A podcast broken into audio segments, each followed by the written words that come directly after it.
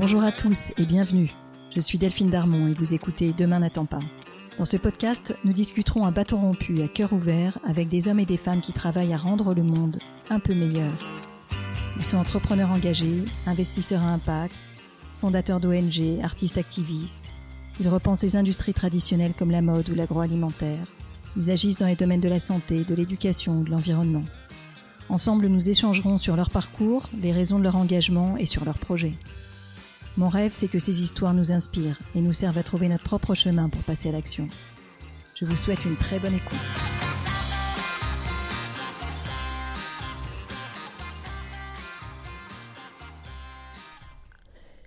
Qui n'a pas rêvé d'une presse différente, qui nous parle des sujets dans leur complexité, qui ne ressasse pas des chiffres et des nouvelles anxiogènes, et qui nous montre que des solutions existent? Alors on en a rêvé, mais Christian de Boisrodon l'a fait. En 2007, après un premier tour du monde à la rencontre d'ONG, Christian lance Reporter d'Espoir, une association qui pousse les médias traditionnels à présenter les solutions qui existent face aux problèmes de société d'aujourd'hui. C'est la naissance de ce qu'on appelle maintenant le journalisme de solution ou le journalisme d'impact. Depuis, avec son entreprise sociale Spark News, Christian a élargi ses publics. Il travaille avec tous ceux qui créent et qui portent des récits. Les médias, mais également les artistes et les entreprises.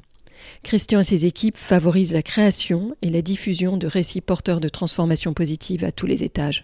C'est pour ça que Christian sera reconnu Fellow Ashoka en 2014. Alors avec Christian, on parle de médias, bien sûr, de leur rôle, de leur responsabilité, mais aussi de la façon dont notre vision du monde et notre capacité à rêver, et donc à agir, sont façonnés par les récits créés par les journaux, par les films, par les publicités, et par toutes les histoires qu'on nous raconte. Alors je vous laisse en bonne compagnie et vous souhaite une très belle écoute. Bonjour Christian. Bonjour Delphine. Alors Christian, on va commencer par le commencement. Je voudrais que tu nous racontes comment tu as grandi, à quoi tu rêvais quand tu étais petit.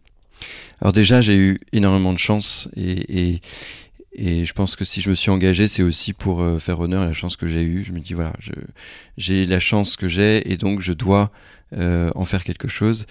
Euh, j'ai eu la chance d'avoir un grand-père qui, qui, qui, était à la campagne et donc je passais la plupart de mes week-ends, mes vacances à, à pêcher avec ma petite canne à pêche euh, et, euh, et, être connecté à la nature et ça a été les, les, plus grands moments de bonheur de mon enfance. Voilà. Et puis la deuxième chance que j'ai eue, c'est, euh, en l'occurrence, j'aimais pas beaucoup l'école. Ça a été des moments plutôt pénibles et, et difficiles parce que j'étais pas euh, scolaire, je pense que j'étais euh, aujourd'hui avec le recul, en fait comme j'étais un créatif, bah, je m'ennuyais en fait, donc j'avais du mal à, à me concentrer, à, le top down c'était compliqué. par contre, ce qui m'a sauvé entre guillemets, parce que d'autres ça les a détruits, je pense, c'est d'avoir euh, les parents, notamment euh, ma mère, qui a toujours été très positive. En l'occurrence, j'ai eu la chance parce que j'ai réussi à faire une école d'ingénieur agro, qui était mon rêve. Donc, euh, euh, je peux pas dire que j'étais en échec scolaire, j'ai jamais redoublé, etc. Mais ça a été laborieux, pénible, etc. J'ai dû m'accrocher. Euh, mais la chance que j'ai eue, par exemple, dans les petites classes, j'étais nul en orthographe. Euh, et, et, maman m'a toujours euh, soutenu, encouragé en me disant, ce qui compte, c'est pas des bonnes notes, ce qui compte, c'est que tu t'accroches, tu progresses. Et puis, t'inquiète pas, voilà, ça sera plus un problème un jour. Donc on sent que tu étais dans une famille hyper aimante qui t'a beaucoup développé. Euh, tu m'arrêtes, Christian, mais j'ai le sentiment que vous avez, que tu as aussi été dans une famille très engagée, de façon très euh, euh, oui. normale, en fait, très naturelle, de, depuis toujours. Euh, il se trouve que alors mes parents étaient très engagés dans une communauté charismatique, euh, Fondatio, euh, et très vite du coup on était connectés avec le monde entier, et notamment je me souviens une délégation de Chiliens qui était venu à un camp hein, une semaine. Bon, c'était semaine un peu, un peu comme le club Med, mais euh, spirituel et plus sobre, euh, ou des Chiliens et qui étaient venus la communauté chilienne avec des, des, gens issus des bidonvilles et des gens issus de la haute euh, euh, aristocratie et, euh, chilienne et qui en fait étaient venus ensemble parce qu'ils étaient la même communauté.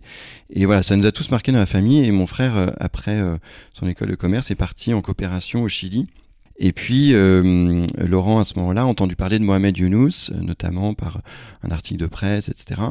Euh, Mohamed Younous, donc, qui a inventé le microcrédit, enfin, qui a démocratisé le microcrédit. Et son nom revient régulièrement dans les, dans les interviews de Demain n'attend pas, parce que c'est vraiment. D'abord, c'est le pionnier, hein, c'est hein, le pionnier. Et il, a, il a vraiment euh, amené une, une transformation euh, majeur dans, dans, le développement des personnes les plus pauvres. À 14 ans, euh, euh, j'ai vu la création de cette, cette banque de microcrédit. Tu, tu l'as vu depuis la France Alors au début, depuis la France, mon frère nous envoyait des cassettes audio pour nous raconter tout ça. On suivait ça comme des séries, comme les séries Netflix, mais en audio et, et, et où, il, voilà, où il nous racontait, ça y est, on a trouvé le premier entrepreneur, bon ben on lui a fait un prêt. Puis il y a un moment, je me souviens, c'était c'était l'horreur parce que ils avaient fait leur premier prêt, ils avaient peut-être une cinquantaine de, prêts, ça commençait à bien marcher, et puis il y en a un qui n'a euh, pas voulu rembourser. C'était un peu le caïd du bidonville. Et là, euh, c'était catastrophique parce que s'il y en a un qui commençait à pas rembourser, les autres euh, risquaient de pas le faire. Quoi.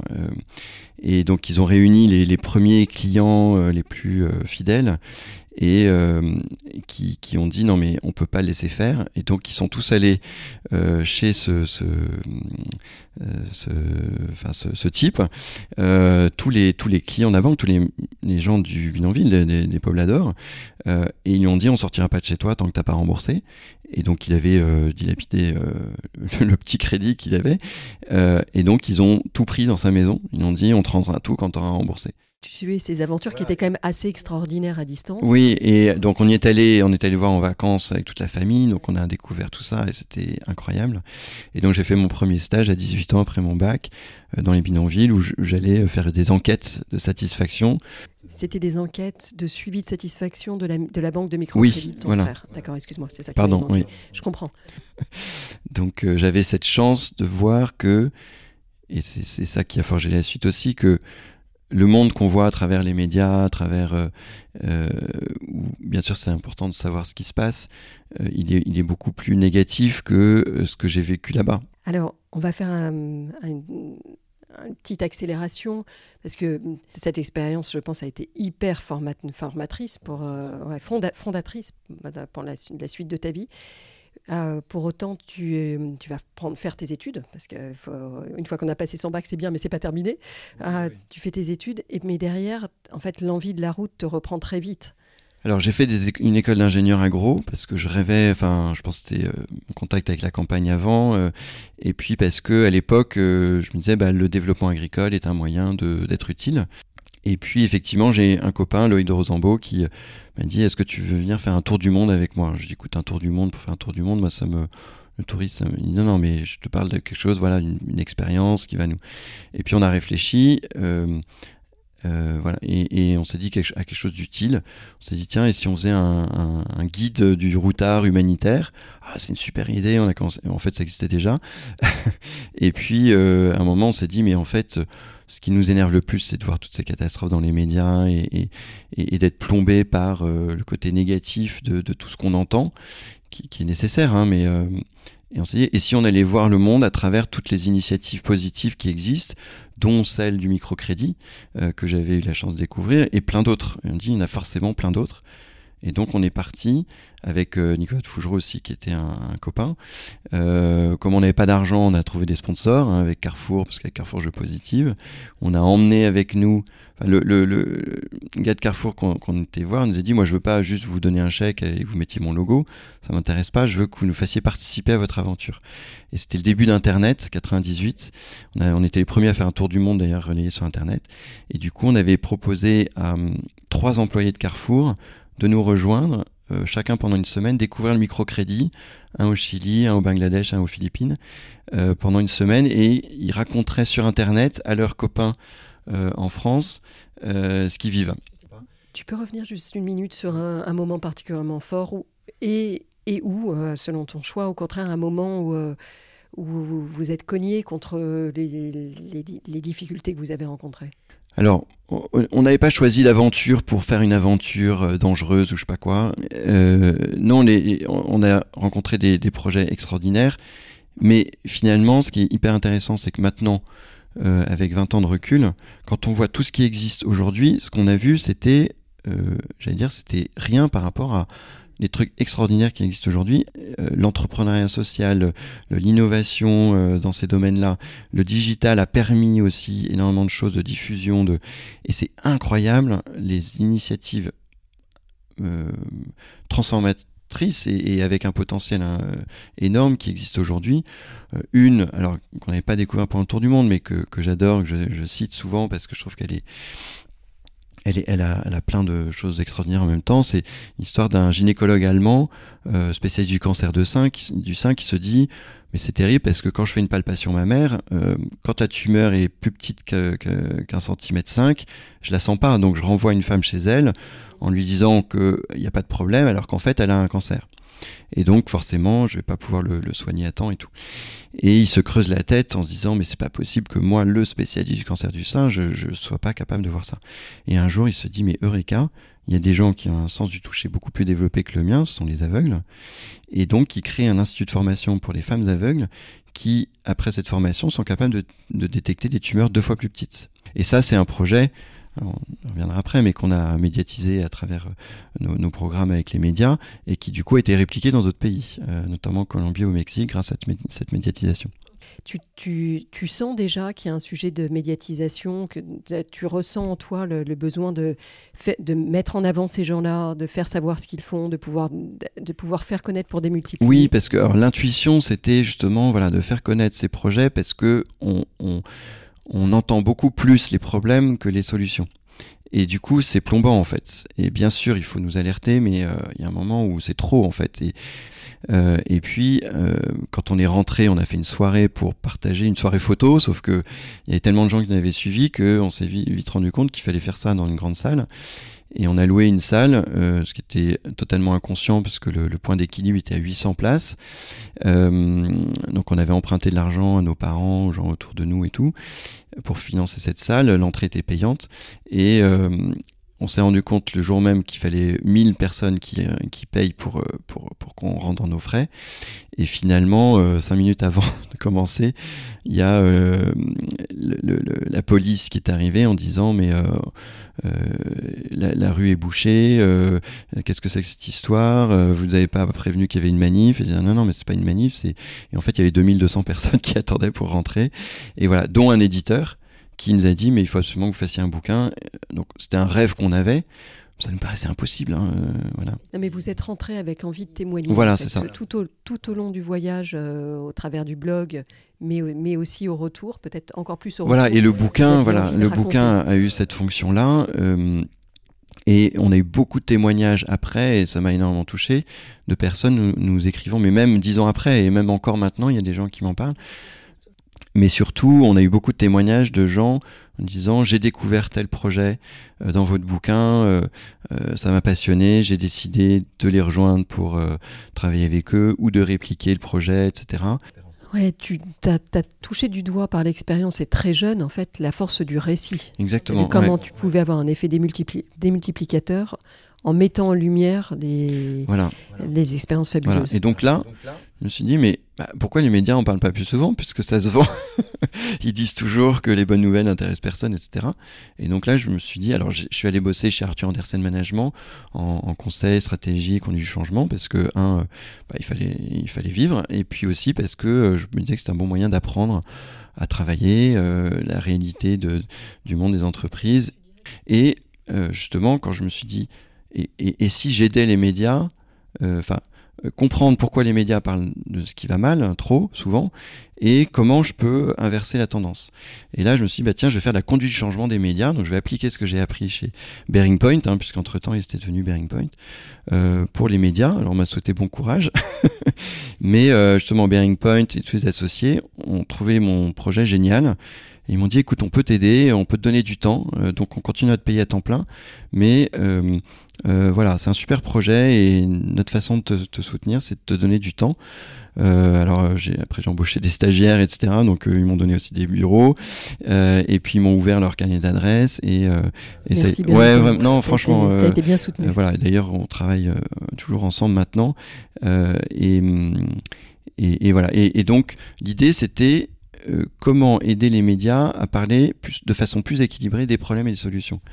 Et à ce moment-là, tu penses à, tu penses à la presse, tu penses aux médias. Alors j'ai commencé au début, il y avait euh, comment s'appelle Love Story, etc. Je me suis dit bah tiens, je vais faire de la télé-réalité positive, donc j'ai écrit des trucs, je vais le présenter. Euh, euh, voilà, j'avais euh, fil en aiguille, voilà, et puis je me souviens la boîte, de, la grosse boîte de prod de, de télé-réalité, il dit écoutez c'est super, mais c'est trop tôt, les gens ils sont encore dans le trash et tout. Voilà, enfin bref. Bon, et puis euh, j'ai rencontré un jour euh, un garçon un publicitaire avec qui euh, on a échangé, voilà, et puis qui me dit tiens tu devrais faire un prix pour les journalistes, comme ça tu les encourages, tu valorises. Et donc voilà, et donc on a, c'est comme ça qu'on a commencé Reporter d'espoir, euh, où l'idée c'était de dire, bah, plutôt que de leur dire c'est pas bien ce que vous faites, on va, on va mettre en valeur ceux qui font des articles ou des reportages qui montrent des solutions, pour montrer que c'est des vrais reportages, ça a vraiment un intérêt. Donc quelque part, on prenait les choses dans le sens du poil, non pas en, critiquant, mais en valorisant ce qui est fait et en montrant l'intérêt. Et donc on a fait ce prix, alors que j'ai pu faire grâce au soutien de Bearing Point, hein, qui m'a soutenu euh, et qui m'a donné du temps. Et on a fait une première remise de prix à l'UNESCO. Il fallait tout de suite que ce soit euh, euh, important parce que c'était anecdotique. En fait, les médias auraient dit oui, bon, c'est gentil, mais donc on a euh, eu 1400 euh, leaders d'opinion, 400 journalistes à l'UNESCO pour la remise du prix. On a fait les choses en grand, enfin avec peu de moyens parce qu'on avait peu de sponsors, mais et mais on avait sur le scène, on avait Claire Chazal, on avait patron des Échos, du Nouvel Obs, de de, de Elle, etc. Et donc ça, ça a été un peu le, début. Et puis il y a un moment, il fallait la preuve que euh, ça marche, etc. Et donc, euh, euh, on, s'est dit, il faut embarquer Libé, Libération, parce que si Libé y va, tout le monde va, tous les médias vont dire que c'est bien. Et donc l'idée c'était de, proposer à Libé de faire la une du journal sur les solutions, le Libé des solutions. Et, et donc à l'époque, le patron de Libé trouve que c'était une, idée totalement incongrue. Euh, donc on a, dû y aller plusieurs fois. Euh, et puis la dernière fois, je suis allé avec Jean-Claude Guibaud, euh, qui était un de ses grands amis, qui est un essayiste et qui avait écrit Le goût de l'avenir. Et c'est Philippe de Roux qui m'avait dit, qui est un, un Ashoka Fellow, c'est un entrepreneur social, qui m'a dit tiens, tu devrais lire ce bouquin parce que ça va te parler. Donc je l'ai lu. Et puis là, je me dis bah, Jean-Claude Guibaud est devrait notre, notre ambassadeur. Donc je suis allé le voir. Il m'a dit mais j'adore votre votre vision un grand journaliste aussi. Euh, euh, et donc on est allé voir euh, Laurent Geoffrin à l'époque ensemble et et, du coup, euh, euh, Geoffrin a accepté pour faire plaisir à son copain et se débarrasser de moi parce que euh, et de nous parce qu'il sentait qu'on ne lâcherait pas. Et, donc, il a accepté de faire un numéro de Libé sur les solutions le 26 décembre, ce qui était une belle date après Noël. Sauf qu'en fait, ce, que je savais pas, c'est que c'est le pire jour, le pire jour en termes de, de vente. Personne n'achète Libé le 26, enfin le journal le 26 décembre. il y avait Didier Pourquerie qui qui était directeur de la rédaction, qui adorait l'idée, mais la rédaction, pas du tout. Les journalistes disaient non, mais on est là pour, euh, pour porter la plume dans la plaie et pas pour repeindre la vie en rose. Donc on l'a fait avec des freelances. Et ce numéro, euh, contre toute attente, a été la, meilleure vente de l'année, euh, d'après Didier Pourquerie. et on leur avait amené sept annonceurs, jamais vus après Noël. Et, et là, les journalistes, quand ils sont revenus, qu'ils ont vu le résultat, ils ont dit, mais euh, en fait, c'est, on s'attendait pas du tout à ça. On s'attendait du bisounours, un truc euh, avec du, greenwashing, machin, etc. Et en fait, les articles étaient géniaux. C'est du journalisme, donc euh, bah, ça, ça nous va. ils ont dit, bah si c'est ça, nous on est prêt à le refaire. Par contre, la prochaine fois, on le fait sérieusement, on le fait nous-mêmes. On va pas confier ça à des freelances. et donc ils l'ont refait, ils le refont encore chaque année ce que je trouve génial dans ta démarche, c'est que tu t'es pas dit je vais créer mon, je vais créer mon journal ouais. et je vais mm. montrer, je vais aller chercher mon audience et je vais je vais montrer ce qu'on peut faire. Tu t'es appuyé sur ce qui est, sur les journaux existants, sur les médias existants euh, et du coup tu as une force de démultiplication. Bah, c'était effectivement l'intuition. Euh, très souvent, les gens disent Ah, mais c'est génial, moi j'ai toujours rêvé de faire un journal positif, etc. Beaucoup de gens ont essayé, ça n'a jamais marché parce qu'en fait, personne n'achète un journal euh, que pour avoir des bonnes nouvelles. Et surtout, euh, il faut énormément de moyens et d'argent ou de talent pour faire un succès et de temps. Euh, alors que si j'arrive à augmenter de 5% le traitement des sujets euh, en solution dans tous les médias, bah, finalement j'ai beaucoup plus d'impact euh, sans avoir à supporter le coût et les complications. Et c'est en fait ce qu'on a fait, c'est-à-dire que en faisant des opérations où en gros on propose par exemple à 50 médias de mutualiser leur contenu. Donc on leur propose un sujet, enfin un angle, euh, par exemple euh, sur les solutions business pour le climat, par exemple, ou sur les femmes entrepreneurs qui ont un impact. Euh, on leur propose un angle, on les met tous ensemble, euh, chacun font des articles ou des reportages et on mutualise. C'est-à-dire que du coup, après, on traduit, un peu comme Courrier International, mais euh, x 50 par exemple. Et donc, ça permet de toucher, euh, dans certaines opérations, 100 millions de personnes qui découvrent 50 innovations positives ou, ou 50. voilà. Alors aujourd'hui, on ne fait pas que sur les innovations positives, on, on fait sur une analyse des enjeux, des, des problématiques. On a un gros programme, par exemple, sur le gender equality qui est, financé par la fondation Bill et Melinda Gates, euh, où on, présente les enjeux, enfin les chiffres, les enjeux, euh, les biais et les solutions effectivement pour euh, faire avancer ces sujets-là. Et, voilà, donc c'est plus large hein, maintenant. Mais et, ça permet aux, médias en fait de réaliser qu'il y a des sujets passionnants qu'ils ne traitent pas, que c'est une façon de traiter, que ça intéresse leur audience. Certains font, font des très bonnes ventes, voire parfois les meilleures ventes.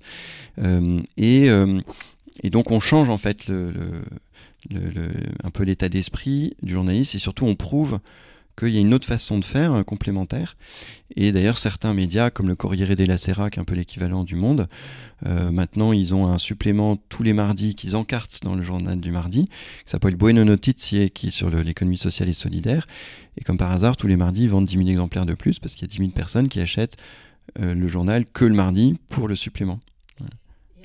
À qui est-ce que vous vous adressez aujourd'hui? Comme tu nous l'as très bien expliqué, Christian, tu étais né des médias, tu as commencé par aller travailler le grand public au travers des médias existants, euh, en les poussant vers un journalisme de solution. Aujourd'hui, quand vous arrivez avec ce contenu, vous l'adressez, c'est un contenu que vous travaillez en interne, vous l'adressez aux médias, vous l'adressez Alors, en fait, on, nous, on produit pas de contenu. Hein. En fait, on, on, source, on a une équipe dédiée à l'innovation positive euh, et, hum, donc c'est des gens de veille stratégique euh, euh, qui récupèrent le maximum d'informations, de chiffres, de, contenus, de démarches, de, projets qui viennent nourrir effectivement le champ des possibles. Enfin, c'est quoi la réalité et euh, champ des possibles. Euh, par exemple, voilà, sur le sujet de voitures électriques, hydrogène, personne ne sait. Du coup, c'est bien les voitures électriques ou pas? Bah, En fait, c'est complexe donc il faut analyser ça et dire bah voilà, effectivement, une voiture électrique, bah, en fait, à court terme, elle pollue plus à produire mais euh, en fin de vie, euh, effectivement, elle a une empreinte deux ou trois fois euh, plus faible. Sauf que si c'est une voiture qui roule pas beaucoup, bah, en fait, l'impact, il aura lieu que, que dans dix ans, enfin, en fin de vie. et puis surtout, il y a des impacts environnementaux avec l'extraction des terres rares pour, pour les batteries, mais aussi sociaux, et avec la pollution, le travail des enfants, etc. Enfin, donc on peut pas, on compare parfois des... des, Vous allez ramener... Donc on est la complexité du sujet en allant sourcer toute l'information euh, qui, existe, en fait, qui est disponible. Vous allez la catégoriser sur un, voilà, sur tous les sujets, hein, tout, ce qu'on appelle les, sujets, les objectifs de développement durable, et, euh, et, et, du coup ensuite de de voilà de, de, nourrir en fait euh, nos, nos, interlocuteurs, hein, que ce soit les médias, que ce soit les entreprises, que ce soit les ce qu'on appelle les créateurs, donc les, artistes, les scénaristes, les, les, auteurs de BD, etc. Euh, pour les nourrir de cette compréhension de cette réalité, nous on fait de l'acculturation, hein, euh, on fait de la médiation, enfin de la, médiation entre cette connaissance, enfin cette réalité, cette connaissance, que ce soit les enjeux, les solutions, euh, pour le transmettre aux bonnes personnes qui eux le traduisent chacun à leur façon avec leur puissance de feu. Et euh, il y a 2-3 ans, euh, c'est euh, plusieurs, plusieurs filles de l'équipe. Aujourd'hui, on est 23 chez Spark News, 20 salariés. Et, et, à l'époque, on était un peu moins nombreux, mais on avait déjà quelques, une dizaine, une quinzaine de salariés, dont trois filles, qui nous ont dit, mais en fait, c'est bien de montrer les solutions, mais est-ce qu'on risque pas de rassurer les gens et du coup que ça aille pas assez loin. Et notamment les entreprises. Euh, le problème, c'est que voilà, on peut se rassurer assez vite en disant on a telle ou telle solution et on, ne répond pas au problème. Et finalement, est-ce que c'est pas le récit dominant qu'il faut faire évoluer? Voilà. Et tout ça était encore très impalpable. Euh, voilà. mais on s'est dit voilà, le récit. D'ailleurs, on a fait un séminaire euh, interne pour réfléchir à notre raison d'être et euh, qui est devenu faire, faire émerger des nouveaux récits pour accélérer la transition sociale et environnementale. La notion de récit, c'est pas c'est pas forcément un récit, un livre, etc. C'est voilà le récit dominant. C'est quoi notre vision? Pour, pour, comparer euh, le récit dominant au moment de, de la ségrégation, c'était euh, pas pour tout le monde, mais pour la majorité, euh, dans c'était les blancs et les noirs sont pas les mêmes, n'ont pas la même valeur, et d'ailleurs c'est normal que les lois soient différentes et qu'ils aient pas accès, etc. Pour la plupart des gens, malheureusement, c'était le récit dominant qui était, on vous apprenait ça à l'école, hein, et, et, et, et, il a fallu changer ce, récit dominant. En fait, ce qu'on appelle un récit dominant, du coup, c'est l'ensemble des, croyances qu'on peut avoir qui, qui, nous, qui nous lie quelque part en tant que population, et dont on n'a pas conscience parce qu'on n'a pas l'impression de l'avoir appris. Et ça nous, ça nous imprègne tous au travers de, de, tous les véhicules culturels. On a l'impression que c'est même pas un sujet, enfin qu'on ne peut pas euh, imaginer autre chose. Donc vous continuez votre travail avec les médias encore et toujours. Et en parallèle, est-ce que tu peux peut-être prendre quelques minutes pour nous raconter, nous raconter sur chacune de tes deux, deux jambes? Ça pas plaidoyer, donc on travaille avec les médias, et puis euh, on a créé euh, euh, avec d'autres la Fabrique des récits qu'on anime. C'est Caroline de qui s'en occupe, qui fait, qui, fait un très beau travail, où en fait l'idée c'est vraiment de en fait de, de, de, partager cette euh, connaissance avec les créateurs, donc les gens qui font des séries, des BD, euh, des artistes, des, architectes, des gens qui font des jeux vidéo. Donc, on, alors c'est soutenu par, euh, c'est financé par par l'ADEME, aussi par Ubisoft, par TF1, les boîtes de prod, etc les éditeurs et autres, pour voilà nourrir en fait tous ces créateurs qui puissent intégrer ça dans leurs œuvres, soit de façon naturel, un peu subliminal entre guillemets, euh, soit, euh, soit carrément en créant des œuvres. Euh, voilà, c'est ça l'idée. Oui, donc finalement la démarche est assez proche. Hein. Vous n'êtes pas là pour vous substituer aux créateurs comme vous n'étiez pas là pour vous substituer aux médias, mais par contre vous êtes là pour les nourrir et les infuser d'une compréhension et des problématiques et de, de, tout ce qu'ils peuvent derrière, comme tu dis, reprendre pour infuser leur Voilà, voilà exactement.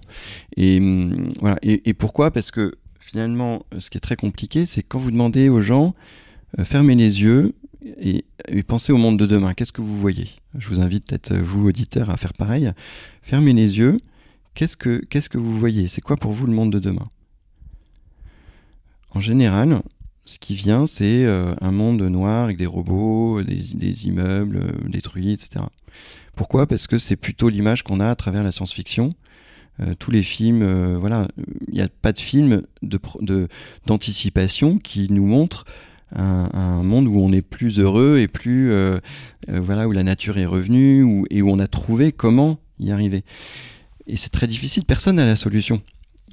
Et, et, donc il faut qu'on puisse déjà se projeter, imaginer, et le jour où, où les créateurs arriveront à nous faire imaginer ce monde-là, euh, déjà, ça nous permettra de dire ah oui, en fait, c'est possible et donc je peux y aller, quoi.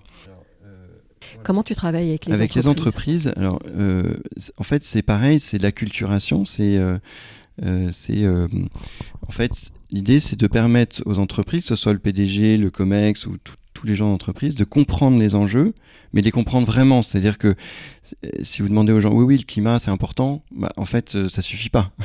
Et, et, souvent, on compare notre travail à ce qu'il a fallu faire quand le digital est arrivé, où il a fallu acculturer les entreprises au digital. Il dit, mais c'est quoi cette chose-là? Est-ce que c'est une bulle? Est-ce que comment ça va impacter nos métiers? Mais non, les gens vont pas acheter sur Internet, puis on regardera pas nos des vidéos sur téléphone. Ça c'est, euh, on, on savait même pas que les, bon. Il a fallu expliquer aux gens, montrer, comprendre comment ça ça va changer euh, le quotidien de tout le monde, euh, leur métier, de leur faire faire des expérimentations pour faire cette transition digitale. Nous, on fait la même chose sur la transition de ce qu'on appelle de l'impact positif de la RSE, du, de la sustainability, du, de la CSR, de, du développement durable, enfin quoi comment on, l'appelle.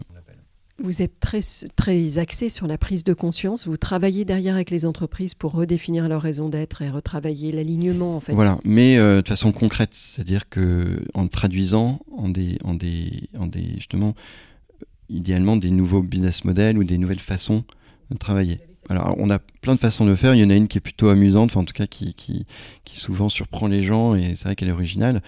Euh, parfois, ça commence à la tête, donc il faut convaincre le, patron hein, ou la patronne. Et donc, on a, il se trouve qu'il y a quelques années, euh, Jean-Paul Agon, qui est le patron de L'Oréal, m'avait demandé de faire partie d'un panel of critical friends où on était sept, où on devait challenger sur ces sujets. C'était il, il, il, y a quelques années. Et euh, il m'avait dit une chose qui m'avait marqué. Il m'a dit, moi, c'est mes enfants qui m'ont fait prendre conscience de ces sujets. Et bon, Jean-Paul n'est pas tombé dedans petit, hein, c'est pas un écolo de la première, la première heure, comme la plupart euh, des dirigeants. Et c'est vraiment ces enfants qui. Et là, je me suis dit, tiens, euh, si les enfants on se là, il faut, euh, il faut, il faut l'amplifier, enfin, il faut l'utiliser. Et donc, on a créé un séminaire où on propose à 12 patrons, deux fois par an maintenant, de venir deux jours et demi, chacun avec un ou deux de leurs enfants, euh, tous ensemble, donc on se retrouve à 24 plus les animateurs, euh, pour euh, travailler sur cette prise de conscience et qu'est-ce que ça veut dire pour moi en tant que leader en tant qu'homme ou femme et en tant que leader d'une entreprise, que je sois un actionnaire euh, qui a des prises de décision, un, président, un DG ou un patron de filiale, voilà, que ce soit les patrons de, de, de, Sodexo, les patrons de, boîtes de 7 milliards, de, différentes boîtes ou des boîtes PME ou des, ou des ETI. Et, euh, et en fait, il y a vraiment souvent une transformation profonde qui se fait parce qu'il y a un alignement. Juste pour une anecdote, euh, on, demande aux enfants de présenter leur au début leurs parents sous l'angle d'une qualité qui les touche, hein, ce qui permet déjà de que chacun des, des de son CV. Euh, et il y a euh, la fille d'une patronne d'une boîte de 27 000 personnes qui dit bah papa euh, il a des une super qualité c'est qu'il a des super idées. Je sens qu'il est convaincu par ses sujets et il nous parle de ses projets. Euh, le problème c'est qu'il en parle beaucoup mais euh, il va pas jusqu'au bout. Il, il, il, il, les met pas en œuvre parce qu'il a peur que la famille alors là c'est une boîte familiale que la famille le suive pas parce qu'il a peur de voilà que ça marche pas que et il dit voilà moi je vas-y quoi fais-toi confiance et tout ça et en fait, pour lui, ça a été un révélateur. Euh, au-delà de d'autres choses qu'il a apprises, euh, notamment, il me dit, moi, je pensais que le réchauffement climatique c'était quelque chose de linéaire, donc je me disais, bon, oui, c'est important, mais c'est bon, quoi. Et il n'avait pas compris que euh, dès qu'on va atteindre une augmentation d'un degré 5, euh, il, m'a dit, c'est quand tu m'as raconté l'histoire du permafrost que j'ai compris. Et ça, ça a été un déclencheur. Et du coup, il m'a dit, bon, ça y est, j'ai compris. je pensais passer la seconde, il faut que je passe la sixième. Et par contre, j'ai besoin de vous pour m'aider à transformer toute ma boîte. Et donc, on travaillait avec le COMEX, avec euh, le top 300 et puis euh, tout le reste de l'entreprise. C'est vachement intéressant parce qu'il y a quand même pas mal d'entreprises aujourd'hui qui utilisent la fresque du climat pour accélérer cette compréhension. Mais tu fais autre chose aussi. C'est moi, j'ai personnellement fait une fresque du, climat, je trouve ça extraordinaire. Il faut que tout le monde qui nous écoute fasse la fresque du climat si vous ne l'avez pas faite. C'est extraordinaire et c'est un must en termes de compréhension. Mais pour moi, il y a une faiblesse dans la phrase du, climat, c'est que c'est purement rationnel. Et ce que j'aime dans ce que tu me décris, c'est que tu, tu, associes une compréhension profonde, comme dans la fresque du climat, euh, mais tu associes ça avec quelque chose de, de plus sensible, en fait, de, qui, qui, est aussi en fait indispensable à la mise en mouvement. Euh, deux petites questions que j'aime bien poser en fin d'émission. La première, c'est à qui tu aimerais passer le micro? Ah, euh, alors il y a plein de gens géniaux que j'adore, euh, mais j'ai envie, on a parlé tout à l'heure, euh, à Philippe Deroux, qui est un grand ami, qui a créé, enfin qui a monté une entreprise d'insertion dans la plomberie, menuiserie, etc., qui a été d'ailleurs rejoint par un de ceux qui s'est fait le tour du monde avec Loïc de Rosambeau, qui s'occupe de la partie menuiserie, et voilà, qui est une très belle euh, aventure euh, d'insertion et, entrepreneuriale, et qui euh, depuis a créé aussi une, entreprise qui s'appelle Eau et Vie, qui fait de l'adduction d'eau dans les bidonvilles, aux Philippines, au Bangladesh notamment. voilà, et c'est un garçon formidable que je vous invite à, connaître, qui est aussi à Fellow, comme moi, voilà. Et je salue voilà euh, Ashoka qui qui repère euh, les entrepreneurs sociaux et qui les soutient, qui les révèle souvent aussi. Qui les accompagne pendant trois ans, mais mais ensuite c'est une famille qui est qui vous garde pendant tout au long de votre vie, hein, parce qu'on reste à Choc Café à vie. et je renvoie sur l'épisode 26, je crois, avec Elsa Grangier qui dirige merveilleusement à, à Choca France. Une dernière question. on a évoqué au, fil de l'entretien des ouvrages ou des, mouvements qui t'ont particulièrement intéressé, plus. Est-ce qu'il y en a un que tu souhaiterais recommander? Il y en a un qui est pour moi fondateur, c'est euh, Vers un monde sans pauvreté de Mohamed Younous, parce que c'est, ça se lit comme un roman et ça montre que, euh, en fait, tout est possible. Et puis, euh, bah, il y a Jean Covici qui est sorti une BD qui a énormément de succès qui euh, j'ai pas encore lu parce qu'elle est en rupture de stock, mais voilà, qui qui, qui est voilà, qui est à lire pour tout le monde, qui est une bonne façon de comprendre ces sujets. Je viens de commencer, elle est super. On te retrouve euh, sur les réseaux sociaux, on, te retrouve sur, euh, on peut te contacter via ton site internet, tout sera accessible. Oui, voilà, tout à fait. si, vous voulez faire des stages, euh, si vous voulez prendre des stages de six mois, on vient d'embaucher huit personnes, mais voilà, on, embauche régulièrement. Ou si vous voulez travailler avec nous, que vous soyez journaliste, créateur ou une, dans une entreprise, tout est possible. Et on peut te contacter directement sur LinkedIn. Oui, voilà, sur LinkedIn. voilà. Merci infiniment, Christian. Bonne journée à toi. Un grand merci de nous avoir écoutés jusqu'ici. J'espère que cet épisode vous a plu. N'hésitez pas à nous laisser vos commentaires ou suggestions d'invités sur Instagram. Enfin, si le podcast vous a plu, allez vous abonner et notez-le 5 étoiles bien sûr sur Apple Podcast. Vous pouvez même demander à vos amis, à vos enfants, à vos voisins, aux amis de vos amis, aux voisins de vos voisins, de mettre une note au podcast. C'est comme ça seulement que Demain n'attend pas gagnera de la visibilité et sera trouvable sur les plateformes. Alors je vous dis à très bientôt pour un nouvel épisode.